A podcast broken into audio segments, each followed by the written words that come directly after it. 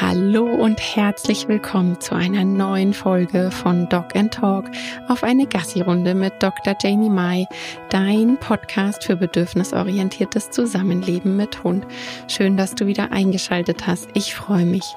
Ich bin Jamie, Host von diesem Podcast, Tierärztin, bedürfnisorientierte Hundetrainerin, habe schon einige Selbstlernkurse an den Start gebracht und seit 1. September gibt es auch meine Membership für bedürfnisorientiertes Hundetraining.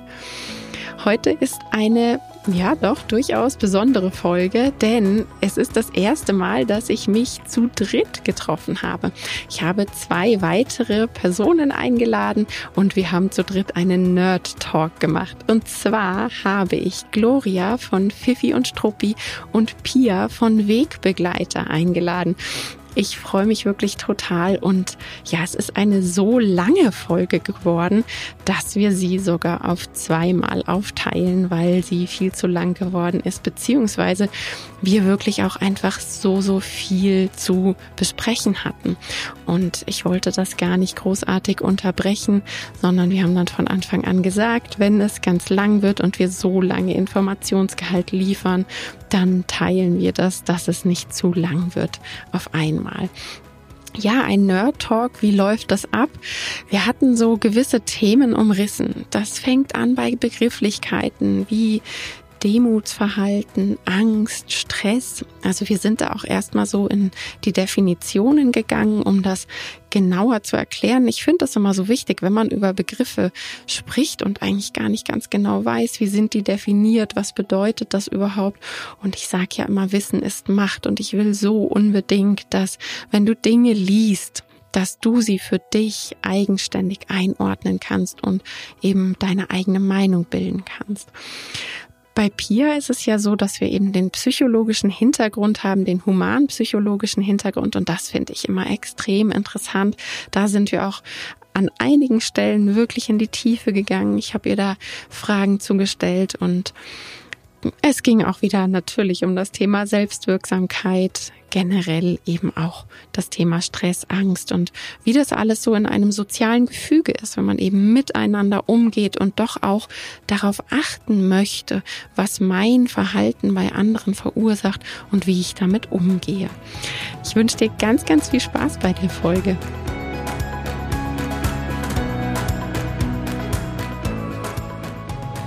Hallo und ich freue mich so, so sehr. Eine ganz besondere Folge. Ein Nerd Talk zu dritt. Total gigantisch. Wollt ihr euch einmal vorstellen, bitte, dass unsere HörerInnen auch genau wissen, wer heute hier ist? Pia, magst du loslegen? Ja, vielen Dank für die Einladung. Ich habe mich total gefreut, mit euch beiden jetzt mal hier zu sitzen und zu sprechen. Also, ja, ich bin Pia, ich bin Hundetrainerin, Psychologin und angehende Psychotherapeutin und ähm, arbeite auch mit dieser Kombination. Also ich biete psychologisches Coaching für Menschen mit Hunden an. Wow, super. Und Gloria, schießt du mal los. Ich darf auch Teil des Nerd Talks sein und freue mich sehr darüber. Ähm, hi, ich bin Gloria. Ich bin seit circa zehn Jahren in der Verhaltensberatung und im Hundetraining tätig, halte mich sehr gerne in der sogenannten positiven Bubble auf und bin Gründerin von Fifi und Struppi von unserer Learning-Plattform. Ja, wow. Ähm, lasst uns doch einfach mal direkt wupp loslegen mit ein paar Definitionen. Ich finde das immer so wichtig, dass wir erstmal klären, worüber genau sprechen wir überhaupt und wie ist es definiert. Wissen ist Macht, sagt man ja so schön, gell? Ähm, also gerade was so zugrunde liegende Emotionen anbelangt, aktuell finde ich, ist es auf Social Media doch immer mal wieder, dass ich über ein Thema stolper und zwar sowas wie, ja, der zeigt in der Situation doch nur Demut, das hat doch aber nichts wirklich mit Angst zu tun. Und da würde ich dich jetzt gleich mal bitten, Pia, wenn das okay ist, kannst du uns mal sagen, was die Definitionen von Angst und Furcht sind? Ja, das kann ich.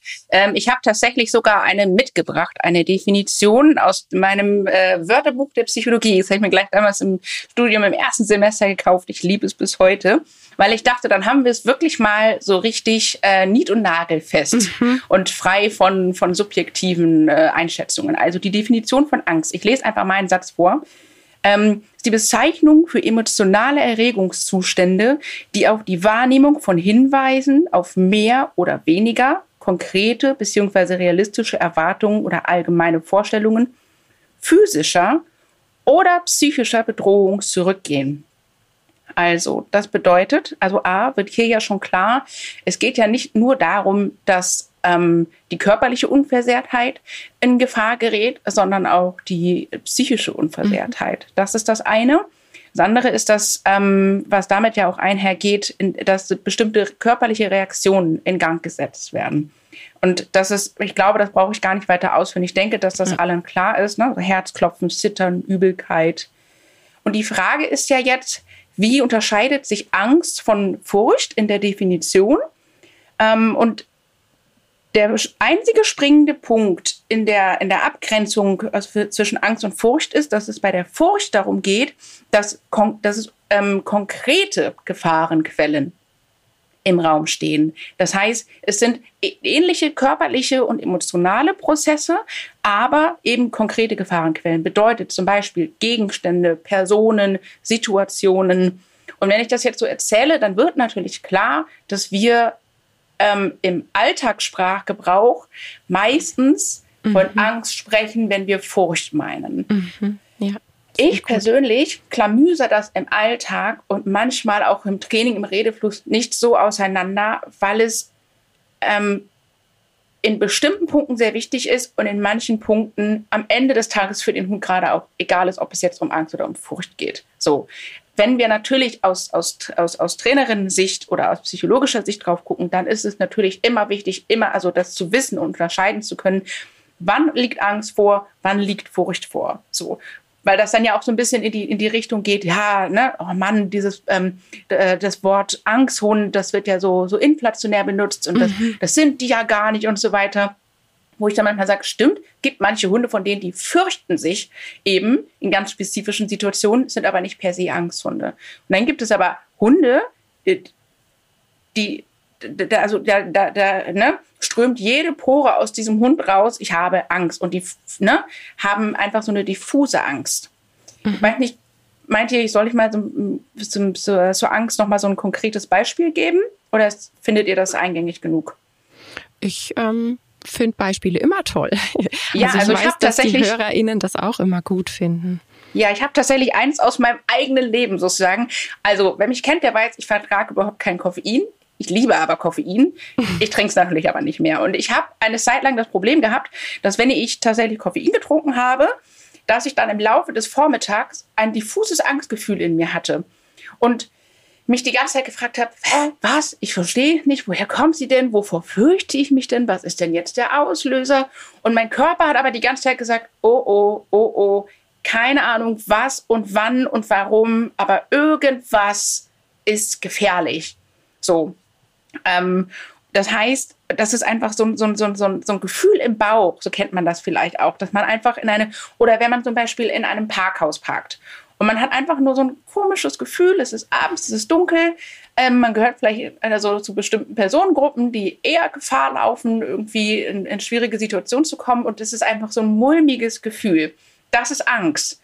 Mhm. Wenn aber dann plötzlich aus dem Treppenhaus im Parkhaus eine dunkle Gestalt tritt und da steht und mich anguckt, dann ist es in dem Moment Furcht, weil es dann wirklich eine ganz konkrete, explizite Gefahren, potenzielle Gefahrenquelle ist, die vor mir steht. Das heißt nicht zwangsläufig, dass es eine Gefahrenquelle ist, aber mein Organismus sagt in dem Moment, okay, lauf mhm. oder friere ein oder ähm, geh nach vorne, aber mach irgendwas, weil jetzt ist wirklich ähm, Gefahr im Verzug. Und das Entscheidende, das absolut Entscheidende ist, was Angst oder Furcht einflößend ist, entscheidet immer die, also das Individuum, das es gerade erlebt. Mhm. Ja, weil sonst wären ja wir, wir PsychotherapeutInnen, wir wären ja komplett arbeitslos, wenn wir uns einfach immer nur hinsetzen müssten und sagen müssten, hey, Bahnfahren ist voll easy. Mhm. Guck mal, das sind die Statistiken, so und so viele Unfälle passieren, kannst nach Hause gehen. Du brauchst dich gar nicht mehr so fürchten. Mhm. Mhm.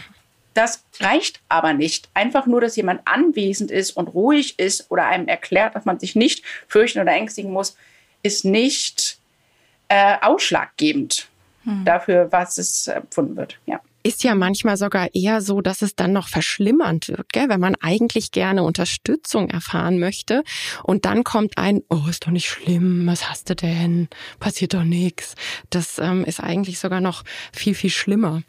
Ja, da habe ich noch ein Beispiel, ein kleines. Das, also das, stell dir mal vor, du bist im pa also beim Parkhaus mal zu bleiben und du bist da mit einer zweiten Person und ähm, es kommt euch jemand entgegen und die trägt auch noch einen merkwürdigen Gegenstand bei sich und du denkst dir, ey, diese Situation ist einfach super weird.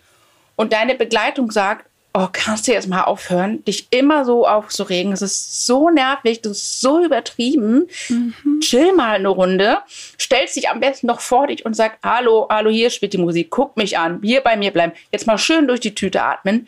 Und du wirst dann da stehen und denken, ich bin nicht das Problem, sondern die Person da hinten mit diesem Gegenstand, den ich nicht näher identifizieren kann, die ist womöglich das Problem. Mhm. Sehr, sehr gutes mhm. Beispiel. Ähm, Gloria, sag mal, geht es nur mir so? Ich habe die Erfahrung gemacht, wenn wir über Angst oder Furcht sprechen, dass Angst sich für die Menschen, also so im Sprachgebrauch nach mehr anfühlt als Furcht. Ist es, habe nur ich so das Gefühl ähm, bei meinen KundInnen oder das ist eine total spannende Frage. Ehrlich gesagt habe ich darüber noch nie nachgedacht, aber ich hatte einen Gedanken die ganze Zeit im Kopf, als Pia die Unterscheidung gemacht hat, ähm, den, den ich gerne mit euch teilen wollte. Also ich hatte auch einige Jahre mit diffusen Ängsten zu tun und ich habe mir in der Zeit oft gedacht, es wäre für mich persönlich eigentlich angenehmer, es wäre eine klassische Furcht, etwas, was ich sehr situativ zuschreiben kann, ja, dann weiß ich halt, ich habe Angst, mit dem Aufzug zu fahren. Aber dann kann ich mich entscheiden, stelle ich mir, ähm, äh, gehe ich in diese Situation, stelle ich mich der Situation in dem Moment oder weiche ich aus.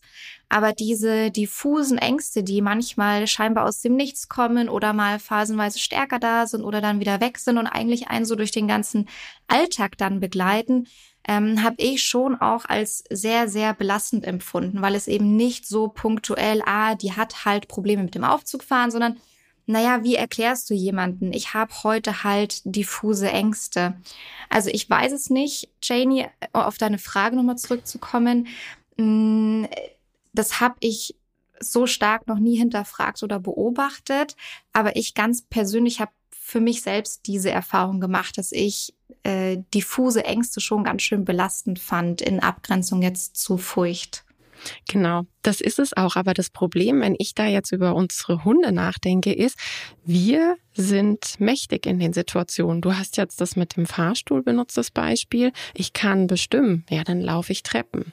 Beim Hund ist es ja dann wieder so, dass er angewiesen ist auf die Feinfühligkeit seines Menschen oder sonst wird er halt mit der Strippe in die Situation gezogen, wenn er an der Leine hängt. Das heißt, ähm, für den Hund glaube ich, ist es ja, je nach, je nach Mensch wahrscheinlich. Es ist beides schlimm. Aber meine es, Erfahrung. Ja, aber du hast recht. Ja. Du hast recht, es ist nicht mehr so unterschiedlich, weil du als Hund natürlich auch nicht weißt, äh, komme ich heute wieder in mhm. äh, Furchtsituationen, weil ich kann es ja selbst nicht so stark planen. Ja, völlig richtig. Und deshalb rede ich tatsächlich, Pia, du hast es auch gesagt, ich rede auch fast immer von Angst, damit ich einfach dieses empathische Perspektivwechsel, ja, dieses Mitgefühl bei, bei den Menschen ähm, rausbringen kann. Und da ist meine Erfahrung, wenn ich von Furcht spreche, passiert das nicht so leicht.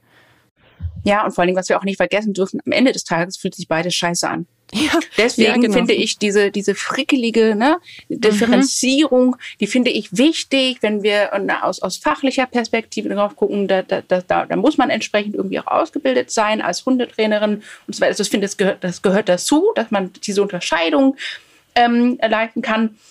Aber am Ende des Tages ist es für den Hund egal. Und vor allen Dingen ganz oft ist es ja auch so, dass sie miteinander einhergehen. Weil was wir ja nicht vergessen dürfen, ist, dass ähm, Angst oft auch ein starkes Stresssymptom ist. Also das, was man zum Beispiel in der Humanpsychologie häufig macht, ist, dass man sich anguckt, okay, was ist eigentlich grundsätzlich los auf Stressebene?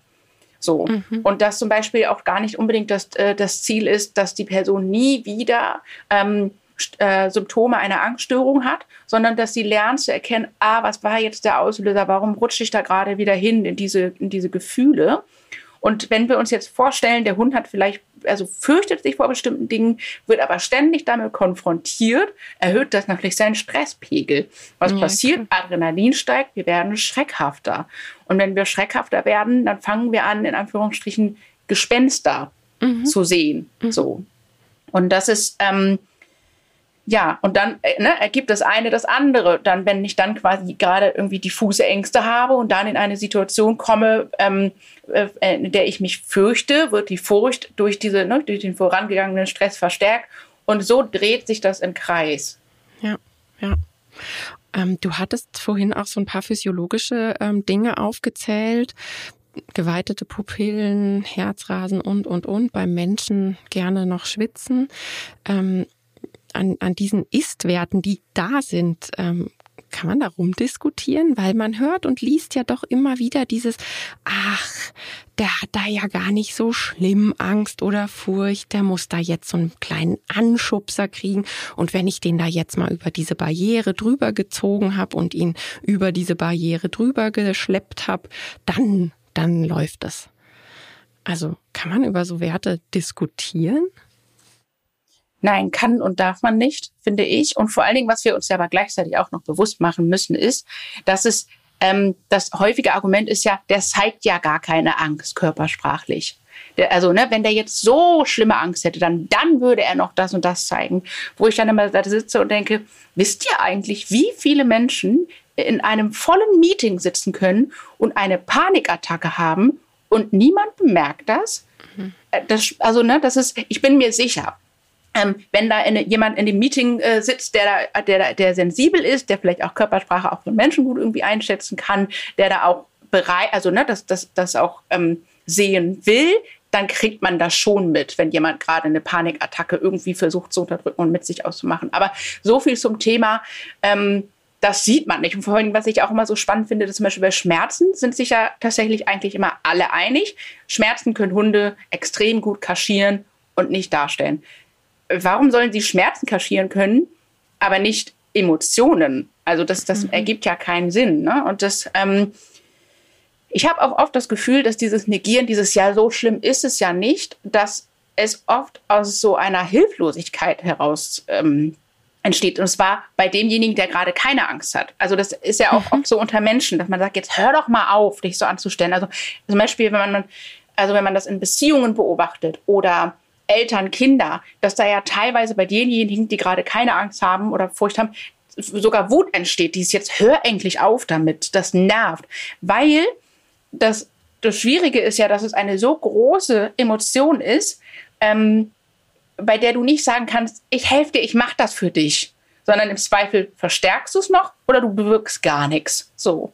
Das heißt, du musst quasi wissen in dem Moment, was kann ich meinem Gegenüber an die Hand geben, dass mein Gegenüber da jetzt rauskommt und welche Form von, von Unterstützung ist jetzt auch wirklich eine Unterstützung.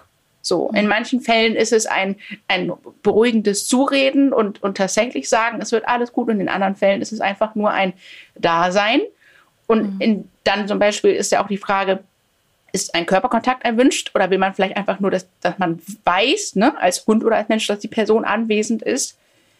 Ähm, deswegen, ich denke, immer dann, wenn jemand das negiert und für ein anderes Lebewesen das, das quasi absprechen möchte, geht es eigentlich sehr, sehr viel um die Person, die es gerade tut, dass sie eben mhm. damit überfordert ist und dass sie das eben jetzt auch nicht haben möchte, weil ja, es ist anstrengend. Es ist super mhm. anstrengend, einen Hund zu haben oder neben einem, mit einem Menschen zu leben, der, der ähm, sehr schnell und sehr viel mit Angst reagiert, ähm, weil man, finde ich, manchmal ja auch ein Stück weit mitleidet oder zumindest auch Mitgefühl hat und es sich ja auch so sehr wünscht für sein Gegenüber. Hm. Das ist Na, das Thema anders ist. Und wir haben es ja verboten bekommen. Also wenn man dann wieder die eigene Erziehung sich anschaut, ähm, dazu hatte ich ja auch schon mal eine Podcast-Folge. Ja, wenn man selber gelernt hat, Wut und all die negativ etikettierten Emotionen, die müssen sofort stoppen und Schluss und Ende und oder geh auf dein Zimmer, ich mag das hier nicht ertragen, was auch immer, dann ist es einfach ein, wir haben nie gelernt, das auszuhalten, wir haben nie gelernt, es zu begleiten, sondern wir wollen es stoppen, weil wir damit nicht umgehen können. Ja, ja, im Grunde genommen diese drei, ne? Wut, Angst und Traurigkeit. Die wollen mhm. wir ja ganz oft stoppen die sollen einfach nicht da sein, weil, und das, das Spannende ist ja, es fängt ja schon damit an, wenn wir gesellschaftlich von positiven und negativen Emotionen sprechen, genau. dann bewerten wir die ja schon, anstatt zu sagen, angenehme und unangenehme. Mhm. Der Begriff Demuts ähm, oder Demutsverhalten, das ist auch so ein Begriff, der im Moment ganz arg rumschwirrt. Den habe ich zumindest auch immer mal wieder bei mir im Fragensticker. Hey, erklär doch mal, was hat es damit auf sich? Ähm, wer mag? Also das ist tatsächlich meine, meine größte Neugier heute auf das Gespräch war, an Pia die Frage zu richten, wie lässt sich denn jetzt zwischen Angst und Furcht noch die Demut einordnen? Mhm. Also vielleicht darf ich den Ball oder dürfen wir den Ball an Pia spielen, weil ich bin so, so krass interessiert daran, wie das äh, tatsächlich auf psychologischer Ebene eingeordnet wird. Ja, wollen wir noch ganz kurz für unsere HörerInnen zur Einordnung einmal noch ähm, äh, umreißen, wie sich das körpersprachlich erkennt, also was per Definition unter aktiver und passiver Demut ähm, körpersprachlich zusammengefasst wird. Magst du, soll ich? Wir können die Körpersprache auch ruhig danach machen, also wie du magst. Okay. okay. ähm, also ich finde, was ja wichtig ist, ähm, Okay, ich kriege die Herleitung nicht hin, ohne dass wir die Körpersprache einmal vorher ins Boot holen. Also es wird ja unterschieden zwischen aktiver und passiver Demut. Und bei der aktiven Demut, ähm, das klingt ja schon mit, ist die Tendenz nach vorne gerichtet. Also sprich, ähm, das kennt, also Paradebeispiel, ähm, kleiner äh, Welpe, der auf älteren Hund trifft und ähm, sich klein macht, die Ohren abklappt, ganz wuselig ist und immer wieder versucht, in die, in die Mundwinkel zu stupsen und zu schlecken und bei Menschen dementsprechend ja auch dann hochspringt, um vielleicht eben auch an die, ne, an, ans Gesicht heranzukommen, ähm, das an, dann äh, wahlweise das vielleicht an den Händen versucht, ein bisschen umzusetzen. Und ähm, wo wir auch mal genau hingucken müssen, ist, reden wir jetzt eigentlich auch wirklich noch von aktiver Demut oder geht der Hund vielleicht gerade schon ins Fiddeln über, in dieses Fiddle about? Ne? Mhm. Da habe ähm, ich immer den Schokolabi vor Augen, mhm. um hier mal Schubladendenken zu öffnen. ja, ja, genau. Ja, doch. Ähm, den Labi, ja, genau. Der, der ist auch mit, mit zwei sozusagen noch, noch in diesen Mustern so ein bisschen festhängt. Ne? Genau.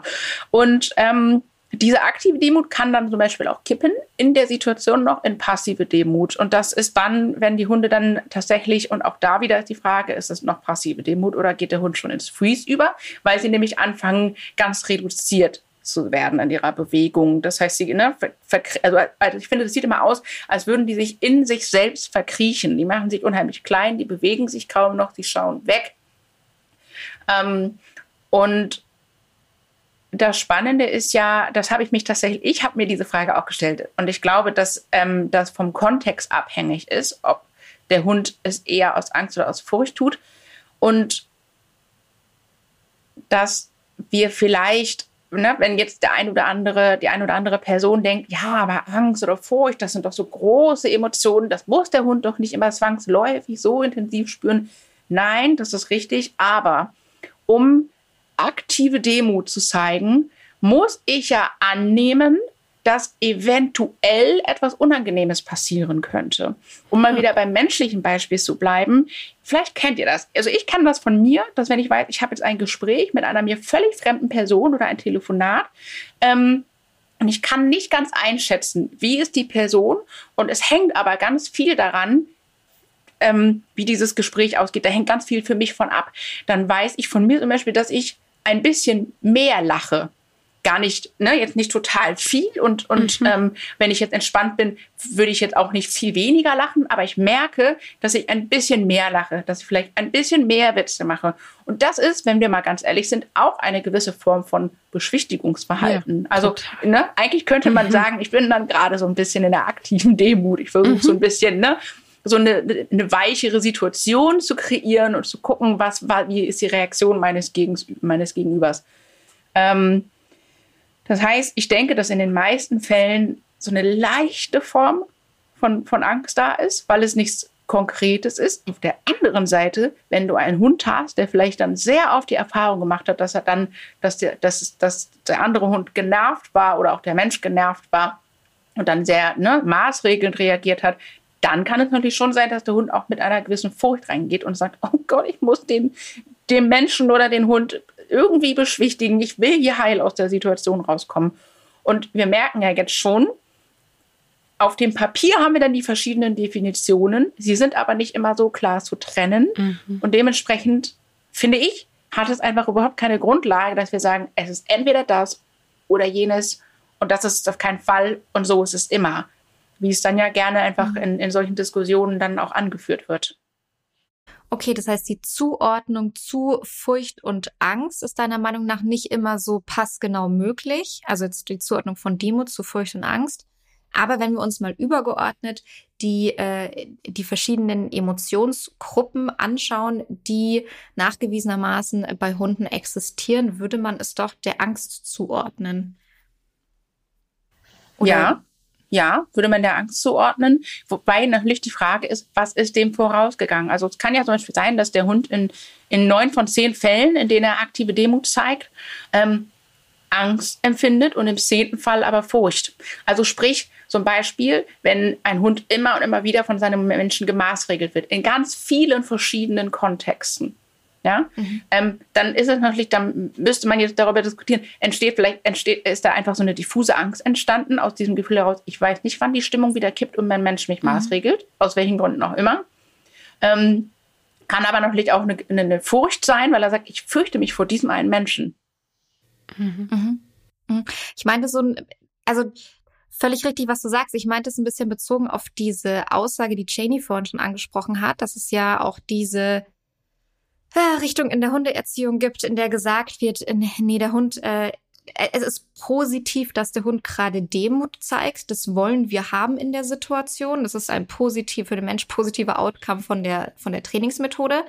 Ähm, und was ich ganz spannend finde, ohne jetzt zu sagen, okay, äh, können wir es der Angst oder der Furcht zuordnen, ähm, welcher äh, Emotion können wir denn die Demo zuordnen? Ist es, wird es eingereiht in die unangenehmen Emotionen, wird es eingereiht in die angenehmen äh, Emotionen?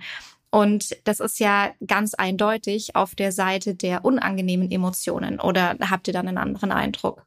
Absolut. Also was ich dabei auch ganz wichtig finde, auch hier wieder A, dass der Empfänger individuell, situativ, tagesformsabhängig bestimmen darf, ob das gerade für ihn Drama ist. Nicht er tut so und spielt Drama, sondern er empfindet es so. Und ich habe ja immer dieses Bildnis von dem Stressfass, von dem ich spreche, was natürlich genetisch und Dauerstress und so weiter, das kann Regenfass und ähm, Schnapsstamperl oder ähm, ja noch kleiner sein, aber es sammelt sich ja. Wir haben ja den Summationseffekt und ähm, wenn ich also den gesamten Tag immer wieder sage, du hast jetzt sogar gesagt, ähm, Demut ist der positive Outcome bei manchen Trainingsmethoden, da sammelt sich doch den gesamten Tag etwas im Stressfass. Das heißt, Ressourcen gehen flöten. Da kann ich doch dann nicht einfach Schwamm drüber und der hatte jetzt eine Strategie, wusste, wie er aus der Situation kommt und gut ist. Ja. Ich glaube, was häufig so schwer zu, zu fassen ist, ist, dass, ähm, weil es ist ja auch ganz klar, wenn man sich anguckt, was sind die vier Quadranten der ähm, ähm, operanten Konditionierung. Ich will jetzt nicht zu viele ungeklärte Fachbegriffe hier in den Raum werfen. Ähm, was ist die dahinterliegende Emotion? Dann steht dort Angst. Und dann hört man ganz häufig, ja, nee, also äh, mein Hund hat keine Angst, wenn ich den mal kurz maßregle. Ich muss dem halt mal sagen, dass es nicht in Ordnung war und es passt dann schon. Und ich glaube, was für viele schwierig ist zu, zu begreifen oder sich zu versinnbildlichen, ist, dass Angst ja eine wahnsinnig breite Range hat mit ganz, mhm. ganz vielen Abstufungen. Und es ist nicht nur schwarz oder weiß, Angst angeschalten Schnips oder Angst ausgeschalten Schnips, sondern da sind ja ganz viele Grautöne dazwischen. Und irgendwo auf dieser Range ist dann halt wahrscheinlich auch die Demut mit verortet. Und ähm, ja. Oder die, das Empfinden des Hundes in dem Zusammenhang. Und deswegen finde ich per se schon die Aussage, der Hund zeigt keine Angst, sondern Demut halt total falsch. Sie ist ja auch falsch. Also es also, ist ja, es ist definitiv eine Falschaussage und sie spricht in dem Fall ja auch das Empfinden des Individuums ab. Also da haben wir dann ja auch ja. noch diese soziale Komponente, die dazu kommt. Ja. Ja. Und vor allen Dingen ist es der entscheidende Punkt, den du gerade gesagt hast, besser hätte man es nicht formulieren können, nämlich, dass Angst eine riesengroße Range hat. Also, dass es unheimlich viele Farbschattierungen davon gibt. Ähm, und das macht diese Emotion ja so, so, so unfassbar komplex. Und das ist das, was es manchmal ein, also ne, da vielleicht manchmal auch ein bisschen hilflos macht, weil ähm, und es geht ja auch nicht darum, also es geht ja nicht darum, dass ich sage, oh Gott, mein Hund darf, oder ne, wenn ich, wenn ich eine gute Hundehalterin mhm. sein will, das wird ja dann oft so umgekehrt. Ja, du kannst ja nicht, ähm, wie willst du denn das Leben gestalten, dass dein Hund niemals den Hauch von Angst hat? Ja, mhm. Ist klar, darum geht es doch auch überhaupt nicht. Genauso wie ich nicht vermeiden kann, dass mein Hund niemals Stress hat. Mhm. Aber ich muss es wissen. Das ist genau das, was du sagst, Jenny. Ich muss wissen, wann und wie oft tritt es auf. Weil ich dann mit der Information etwas machen kann und sei es nur, dass ich auch wieder einen Ausgleich schaffe. So, beziehungsweise, dass ich auch auf die Ursachenforschung gehen kann und mir anschauen kann, warum ist das denn so? Und was könnte, was könnten wir tun, damit sich das noch etwas weiter nach unten nivelliert und beruhigt? Eben, weil es kommen ja in unserem Alltag so, so viele unbekannte Dinge noch obendrauf, die wir eben nicht in der Hand haben. Und deshalb finde ich es so wichtig, dass die Dinge, die wir in der Hand haben, wo wir wirklich uns bemühen können, die, die ändere ich, die nehme ich auch in die Hand, sprichwörtlich. Aber sollen wir jetzt mal diese körpersprachlichen Dinge einfach mal so runterrattern? Was fällt dir als erstes ein, Gloria? dieses äh, dieses unsichere Tippeln, also dieses äh, diese Gewichtsverlagerung auf unterschiedliche Beine, Pfoten heben, tippeln, ähm, fällt mir da immer ganz gerne ein. Das teilweise auch sehr geduckte Körperhaltung. Äh, man sieht entweder viel Bewegung im Gesicht, dass einfach viel sich verändert ähm, oder ganz äh, klassisch auch so die angelegten Ohren, ja, so der Hund, der plötzlich keine Ohren und keine Ohren mehr hat, weil sie so nah am Kopf anliegen. Ähm, aufgerissene Augen sind oft mit dabei. Der Hund leckt sich über die über die Schnauze, ähm, blinzelt womöglich auch noch. Hm, die ähm, man kann es natürlich auch an der Route sehen, die entweder auch da ähm, schnelle Bewegungen hat, eher im unteren Bereich, also unter der ähm, Rückenlinie oder ganz eingeklemmt ist. Ähm, genau. Ich würde da auch noch ergänzen, was ja auch wichtig ist, wie, also so wie es ja immer ist in der Körpersprache, der Gesamtkontext zählt. Mhm. Also sprich, ihr kennt doch bestimmt alle die Situation. Man, man kommt irgendwie in den Raum und der, oder man sitzt irgendwo, der Hund kommt rein und man spricht ihn nett an und er zeigt ähm, minimal ähm, Anzeichen von aktiver Demut. Also die mhm. Ohren klappen einmal kurz zurück. Ähm, mhm. Und er, ne, so, also er, er geht so einen, einen halben Zentimeter runter in der, in der, in der Körperhaltung. Also nicht, nicht doll, aber nur so ein bisschen. Aber ähm, das, was dann da ja entscheidend ist, er, ähm, bleibt er weich dabei. Also wenn er dann wedelt, ne, ist es einmal so ein leichtes schlangenförmiges Wedeln und tüppelt er dann auch wieder weiter. Oder ist es direkt ein, die, dass der Hund dann sofort ein Babyface macht? Also das, ähm, ne, wie du sagst, der hat gar keine Ohren mehr, große Kulleraugen ähm, und vor allen Dingen auch, wie viel Dynamik kommt dann da rein? Also je hektischer der Hund wird, ähm, desto, desto schwieriger die emotionale Situation für ihn. Mhm. Aber du hast völlig recht, man sieht ja viele Teile davon in Begrüßungssituationen ähm, was sich ja tatsächlich da ein bisschen ausklammern lässt. Also man, man sieht Teile davon in, in Begrüßungssituationen, ja.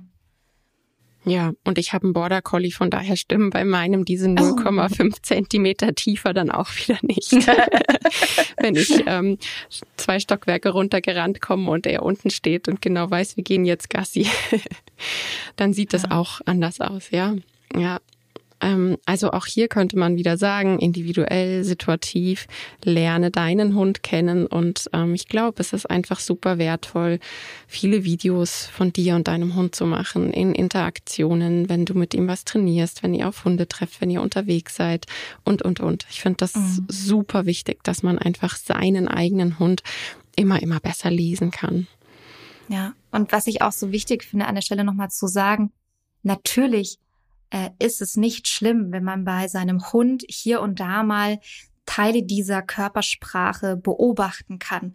Und es kann auch mal im Alltag passieren, dass man das vielleicht selber sogar auslöst, ja, dass man mhm. selber es auslöst, weil der Hund vor einem erschrickt, weil man genervt reagiert hat, weil man auch einfach natürlich nur ein Mensch ist ähm, und vielleicht auch mal, keine Ahnung, was gemacht hat in dem Moment, bewusst, unbewusst, äh, was bei dem Hund dazu führt, dass er einen, dass er innehält, dass er einen anguckt, ja, die Ohren sind angelegt, da kommt irgendwie ein Schmatzen ähm, und, und was auch immer der eigene Hund zeigt. Ähm, ich finde es so wichtig, dann halt äh, natürlich nicht zu sagen, ähm, oh Gott, ja, jetzt ist das Kind in den Brunnen gefallen, was habe ich denn mhm. jetzt hier gemacht? Sondern zu sagen, also bei mir ist immer so ein Augenverdrehen über mich selbst in dem Moment. Das hat's jetzt gebraucht, so dass, äh, dass, äh, dass das halt, dass die Situation so entstanden ist durch, keine Ahnung, meine Ungeduld oder was auch immer in dem Moment, ja. Ähm, und das sind natürlich ist es nichts, ja, was was unseren Lebewesen jetzt nachträglich total schadet. Ähm, das ist etwas, was wir uns merken müssen, im Hinterkopf behalten müssen in Bezug auf äh, das Stressfass. Ich finde übrigens das Bild total lustig, dass du damit in meinem Kopf erzeugt hast mit dem Stressfass. Ähm, aber ich finde, es ist halt so eine wahnsinnig ähm, große Diskre Diskrepanz zwischen, shit, das ist jetzt mal passiert, weil wir halt alle nur Menschen sind, die halt miteinander leben oder Lebewesen, die miteinander leben, oder ob es halt gezielt, geplanterweise in einem Training eingesetzt wird. Und das ist immer so diese, diese Grenze, die ich ziehe, auch wenn jemand mal zu mir sagt, na, jetzt habe ich dem Hund irgendwie im Affekt was verboten oder im Affekt, weil der auf ein Stück, ich habe letztens die Emma im Affekt mit der Leine weggeruckt, weil die auf ein Stück Wurst zugegangen ist. Und ich habe einfach nicht nachgedacht, sondern sie da weggezogen. Ähm, das ist halt, ja, das passiert mir nicht jedes Mal. Das ist auch was, was man irgendwie als Learning nehmen darf, aber es ist halt passiert. Aber es ist doch ein wahnsinniger Unterschied, ob einmal in drei Jahren ich aus Versehen unbewusst die Emma mit der Leine wegrücke, weil die auf ein Stück Wurst zurennt, das im Gebüsch am Geschirr, Oh, am Geschirr. Am Geschirr, genau. Ähm, oder ob ich halt mit Leinenruck gezielterweise mhm. und geplanterweise im Training arbeite. Also alles, was halt mal so im Affekt, im Alltag passiert, auch wenn man es gerne hinterfragen darf und Learnings für sich selber rausziehen darf, ähm, ist für mich tatsächlich was anderes als äh, Methoden, die geplanterweise im Training eingesetzt werden. Also es ist nicht super schlimm, wenn der Hund mal Zeichen von Demut oder Meideverhalten zeigt, weil das halt passiert im Leben. Der erschrickt auch mal und der hat auch mal Angst und dann ähm, und der ist auch vielleicht mal wütend und so weiter und so weiter. Das ist ja alles nicht schlimm. Wir wollen ja alle unsere Hunde nicht in Watte packen, aber es ist ja noch mal was anderes, es gezielt im Training zu nutzen, geplanterweise, systematisch. Absolut, finde ich auch. Ich finde immer dieses mit Intention machtvoll sein, Angst auslösen, um XYZ zu erreichen. Das ist ähm, was, was komplett anderes als das, was du gerade beschrieben hast. Und da brauche ich nicht mal auf meine Hunde schauen. Da denke ich, können wir auch in unseren menschlichen äh, Sozialbereich schauen. Ähm, jeder, der behauptet, dass er seinen Partner oder seine Partnerin noch nie angeraunzt hat im Affekt, keine Ahnung, das glaube ich einfach nicht. glaube ich nicht. Punkt. Ja, ähm, also ich weiß ganz genau, was du meinst. Ja, das Thema zugrunde liegende Emotionen, sollen wir da noch so ein bisschen reingehen? Zugrunde liegende Emotionen bei Verhalten? Ja, ähm, Hast du, hast du noch so einen konkreteren Ansatzpunkt für mich, auf den ich mich einmal so stürzen kann? Lass uns doch tatsächlich jetzt bei der Angst bleiben, wenn wir schon so viel davon gesprochen haben. Ähm, bei welchem Verhalten oder sagen wir mal, wie wichtig ist es zu sagen, muss ich auf die zugrunde liegende Emotion bei Verhalten achten oder kann ich sagen, pff, die Emotion ist doch wurscht, ich sehe das Verhalten, ich will das Verhalten verändern? Ja, schöne Frage. Äh, die ist, mhm. ähm, es ist absolut unerlässlich. Also da gibt es überhaupt gar keinen, keinen Ermessensspielraum, auf Emotionen zu verzichten. Und also gerade nicht im Jahr 2022, sagen wir es mal so. Weil es einfach, also das ist, es gibt, glaube ich, wenig Themen, die sowas von äh, doppelt und dreifach und zigfach quasi schon wissenschaftlich auch untermauert wurden, dass Emotionen einen unheimlich großen Einfluss haben auf unser, ähm, auf das Lernen ähm, und auf unsere psychische und körperliche ähm, Gesundheit. Das wiederum hat auch Einfluss auf das Lernen und so weiter. Und damit einhergeht ja auch, worüber wir ja auch, auch sprechen äh, müssen in diesem Kontext, ist, ähm, dass bestimmte Emotionen ja teilweise auch mitgelernt werden, ne? dass ich teilweise vielleicht versuche, ähm, an, in einer Situation zu trainieren. Und wenn ich das nicht sehe unter Umständen, ähm, dann ja auch Gefahr laufe, dass Emotionen mitgelernt werden, die ich gar nicht mit, also das, die ich ja gar nicht, dass, von denen ich nicht möchte, dass sie mit dabei sind. Ja? Mhm. Ähm, das geht ja zum Beispiel dann auch in so kleine Bereiche wie, das hattest du ja, glaube ich, auch mal, äh, Gloria, da hattest du mit Tine gesprochen. Ähm, da ging es darum, dass man, wenn man das nicht berücksichtigt, dass man zum Beispiel auch bestimmte Belohnungen komplett entwerten kann dadurch, mhm. weil sie immer und immer wieder mit bestimmten Emotionen, die im Hintergrund ablaufen, ähm, gekoppelt werden und dadurch natürlich der, der, die Wahrnehmung der eigentlichen Belohnung sich dann ja auch komplett wandelt.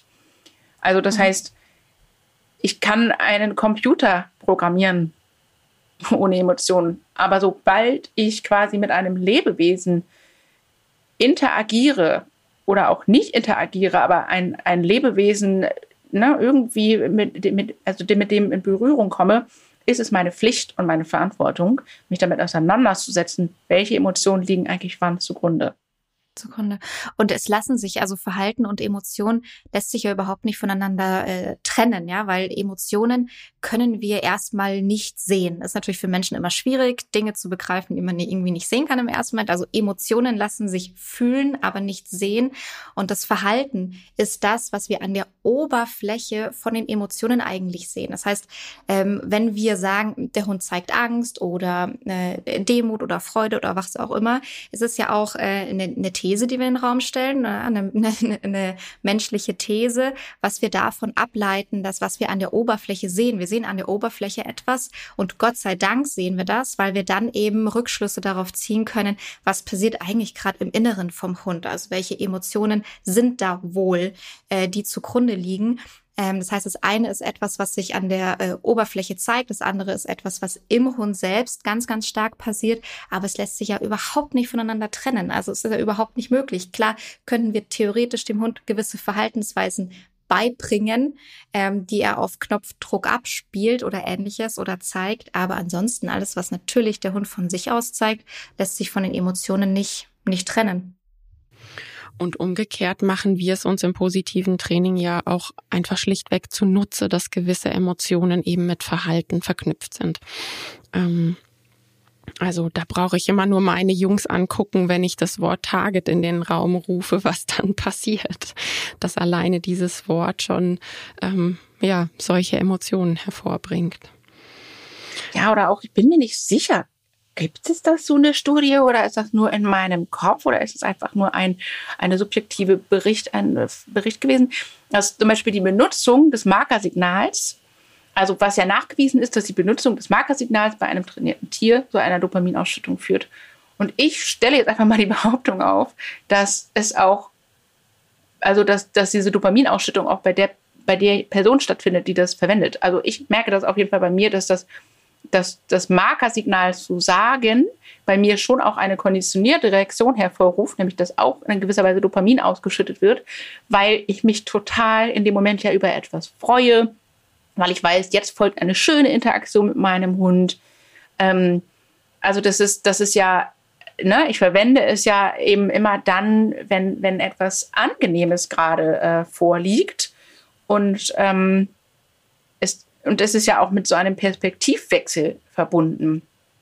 So, und das ist, ähm, also das, das, dementsprechend, welche Emotionen ich bei meinem Hund kreiere, hat ja auch einen großen Einfluss darauf, welche Emotionen das dann auch bei mir als Mensch kreiert. Oder andersrum gesagt, ich weiß noch, als ich aversiv mit meinen Hunden gearbeitet habe, Alter, wie oft war ich gestresst und hatte Angst und war wütend und war frustriert und ähm, aber es ist ja, diese Emotionen habe ich ja auch bei meinen Hunden kreiert und so ähm, ist es ja auch so ein bisschen so ein Ping-Pong zwischen Mensch und Hund dann.